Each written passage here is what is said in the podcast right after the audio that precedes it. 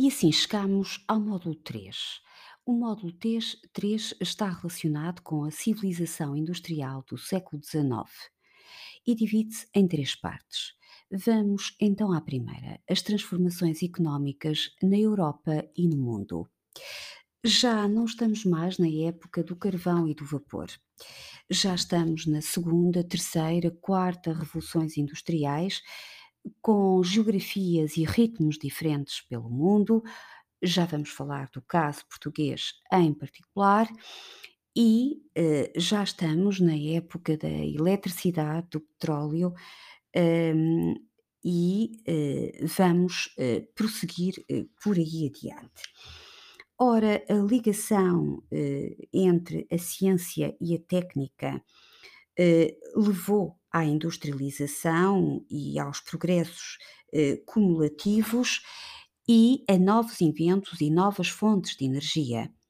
No século XIX, a siderurgia torna-se o setor de ponta e a indústria química, muito ligada à pesquisa e que foi um dos mais importantes setores da segunda revolução industrial.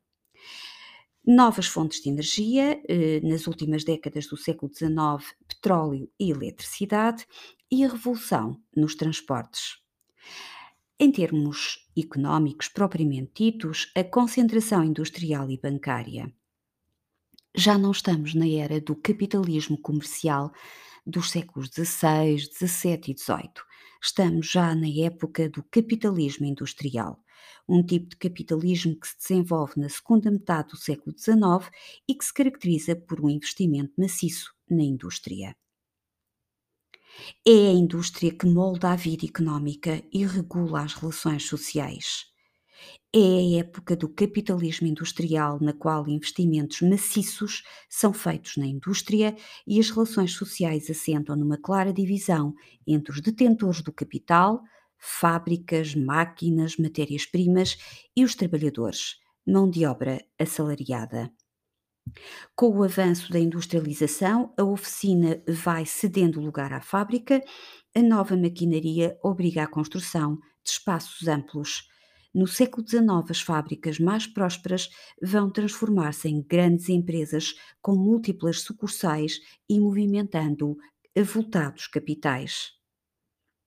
Vamos assistir à expansão das sociedades por ações, sociedades em que o capital está fracionado num conjunto de títulos eh, mobiliários transacionáveis em bolsa, o fenómeno da concentração empresarial a grande empresa.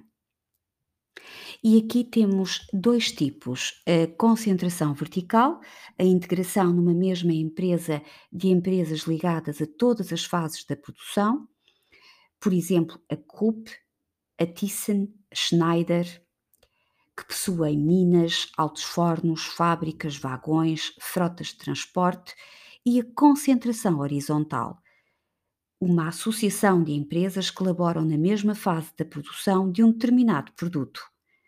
É um tipo de administração em cartel, uma associação em que as empresas não perdem a sua independência técnica, financeira ou jurídica, embora se submetam a uma gestão comum. São as multinacionais. E a concentração bancária. Os bancos tiveram um papel fundamental no crescimento económico do século XIX, possibilitando a movimentação de enormes somas ao criarem novos meios de pagamento e, sobretudo, ao financiarem com a concessão de crédito as mais variadas iniciativas. Numa época de livre concorrência, o recurso ao crédito significava a modernização de muitas empresas, a constituição de muitas sociedades e a imprescindível resistência às crises cíclicas temos os bancos de depósito e os bancos de investimento. Não esquecer também, e muito importante, a racionalização do trabalho. O alargamento da concorrência e a ânsia do lucro veio exigir às empresas que produzissem com maior qualidade e menor custo. Era, pois, necessário rentabilizar todos os recursos materiais e humanos e racionalizar todo o processo de trabalho. É neste contexto que surge o Taylorismo. Frederick Taylor, expõe o método de organização do trabalho fabril que melhor conduziria à otimização do rendimento dos operários, o taylorismo. Este trabalho mecanizado, realizado de forma acéfala e mecânica e que retirava ao operário toda a sua criatividade e prescindia do seu saber, resultava numa produção maciça de objetos iguais e a standardização, a uniformização de produtos fabricados em série. Falámos disto em aula, nomeadamente já no 11º ano, quando recordamos a parte da industrialização e da civilização industrial do eh, Frederick Taylor e Henry Ford, que depois irá aplicar estas eh, teorias de Taylor nas suas fábricas de carros Ford T. E que depois eh, este método vai aplicar-se a outras fábricas, nomeadamente nos Estados Unidos, fábricas de eletrodomésticos.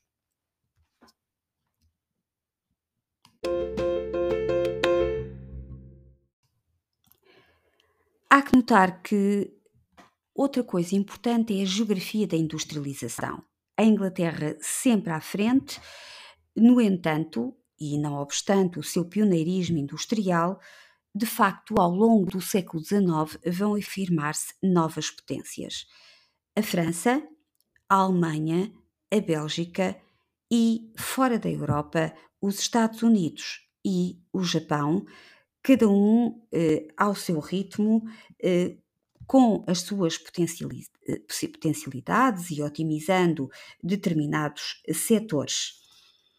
Não esquecer, no entanto, que permanecem ainda formas de economia eh, tradicional, nomeadamente em Portugal, em países cuja evolução é mais lenta.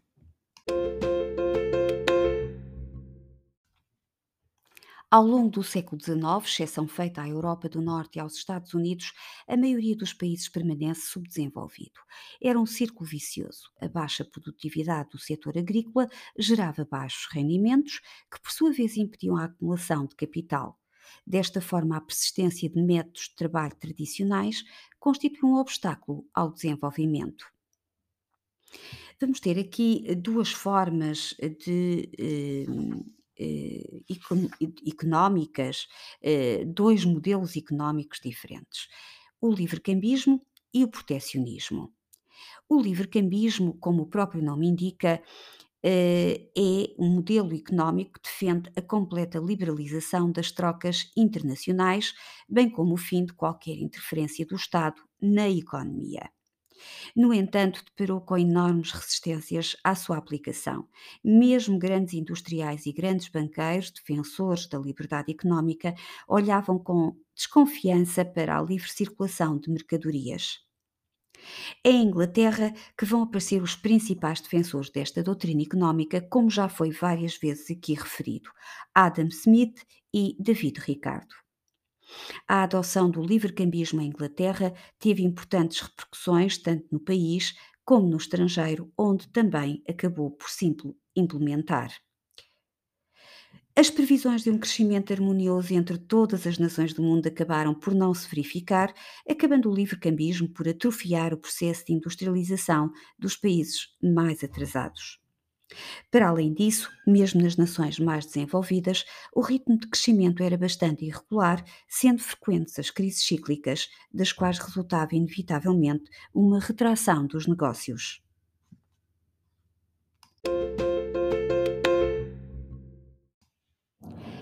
Estas crises cíclicas sucediam-se com uma periodicidade de 6 a 10 anos e eram de um tipo novo, enquanto as crises do antigo regime, as chamadas crises de subsistência, eram provocadas pela escassez alimentar, as crises capitalistas deviam-se em geral a um excesso de investimento e de produção.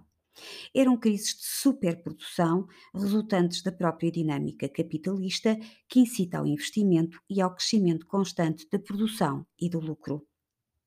Relembre-se que para o livre-cambismo o Estado não deve interferir na economia, mas antes confiar nos mecanismos autorreguladores do mercado. A economia deveria ficar sujeita somente à lei da livre concorrência, ao jogo da oferta e da procura e entregue à iniciativa individual. Motivados pelo lucro, os agentes económicos procurariam aumentar a sua produção, criando estratégias de venda de modo a colocar os seus produtos em situação de vantagem face aos seus concorrentes. Mecânica das crises cíclicas. Em períodos de crescimento, quando a procura é superior à oferta, verifica-se uma subida dos preços. Com este estímulo, ampliam-se as indústrias, incrementa-se a produção e recorre-se ao crédito. Mas a tendência pode inverter-se a partir do momento em que se verifica uma quebra no consumo.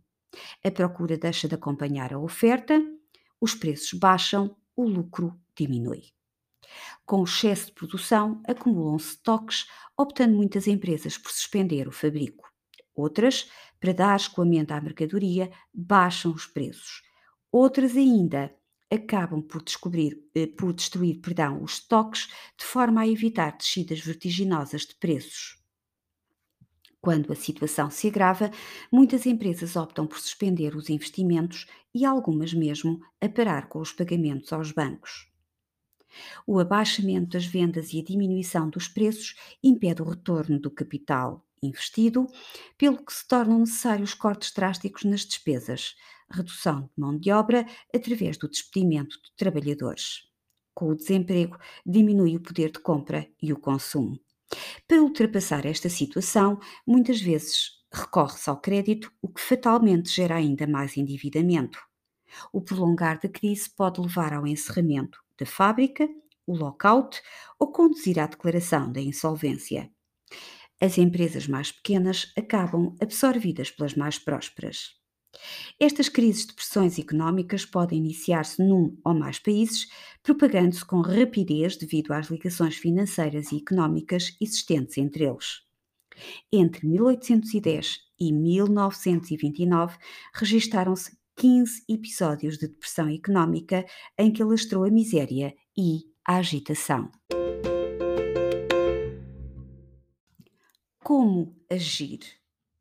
Bom, as crises cíclicas acabavam elas próprias, espontaneamente, por criar os seus mecanismos autorreguladores que ajudavam a sanear a economia e a fazê-la entrar numa nova fase expansionista.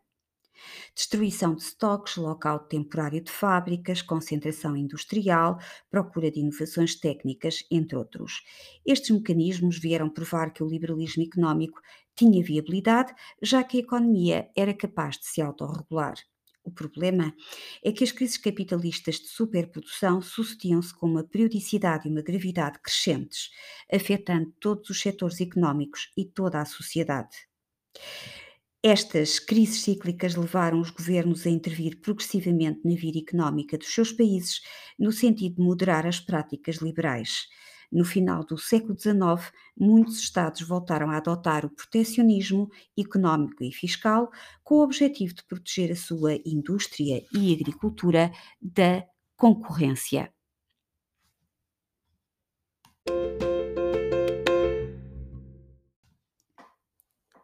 Ao longo de todo o século XIX, o comércio mundial vai registrar um notável crescimento.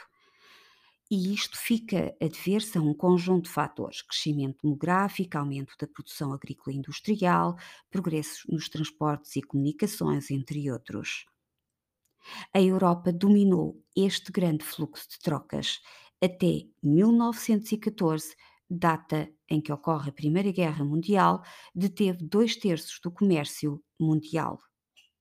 Na verdade, na busca de mercados para escoar a sua produção e de regiões que a pudessem abastecer de matérias-primas, a Europa acabou por ser a grande impulsionadora do comércio internacional. No século XIX, assiste-se à tendência para a criação de zonas económicas especializadas e para a repartição mundial do trabalho. A estrutura do comércio internacional refletia a divisão internacional do trabalho. Os quatro grandes, Inglaterra, França, Alemanha e Estados Unidos, responsáveis por mais de 70% da produção industrial mundial, eram a fábrica do mundo. Forneciam bens industriais a todos os países europeus, comprando produtos agrícolas e matérias-primas. Esta especialização era ainda mais flagrante nos outros continentes e o decurso do século XIX só consolidou esta situação de desigualdade.